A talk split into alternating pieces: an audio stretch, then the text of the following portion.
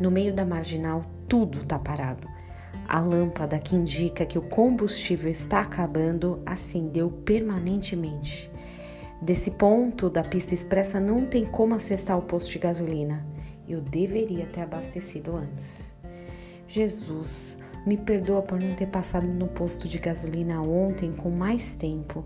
Multiplica esse combustível por mais 28 quilômetros até chegar em casa. Amém. Eu tenho que te confessar que eu já fiz essa oração. É, ela se repetiu algumas vezes. Ainda bem que o Senhor é misericordioso e eu, enfim, aprendi a lição de deixar sempre o carro abastecido antes de pegar a estrada. O combustível ele acaba por razões óbvias. A não ser que tenha um problema sério na bomba de gasolina, ele vai acabar porque não foi abastecido, apesar de ter rodado muito por aí. Nesse aspecto, nós, como seres humanos, somos um pouco como veículos.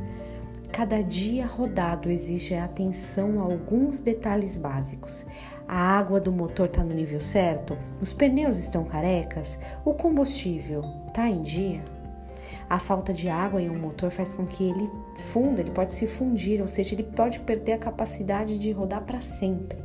A falta de água no corpo pode causar uma desidratação severa e a falta do Espírito Santo em nossa vida pode fundir o nosso motor espiritual.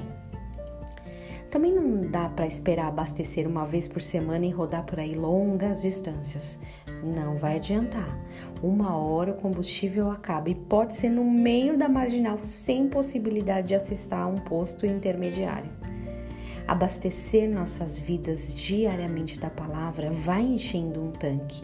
Um pouco por dia é importante na hora de adversidade, na hora do trânsito intenso.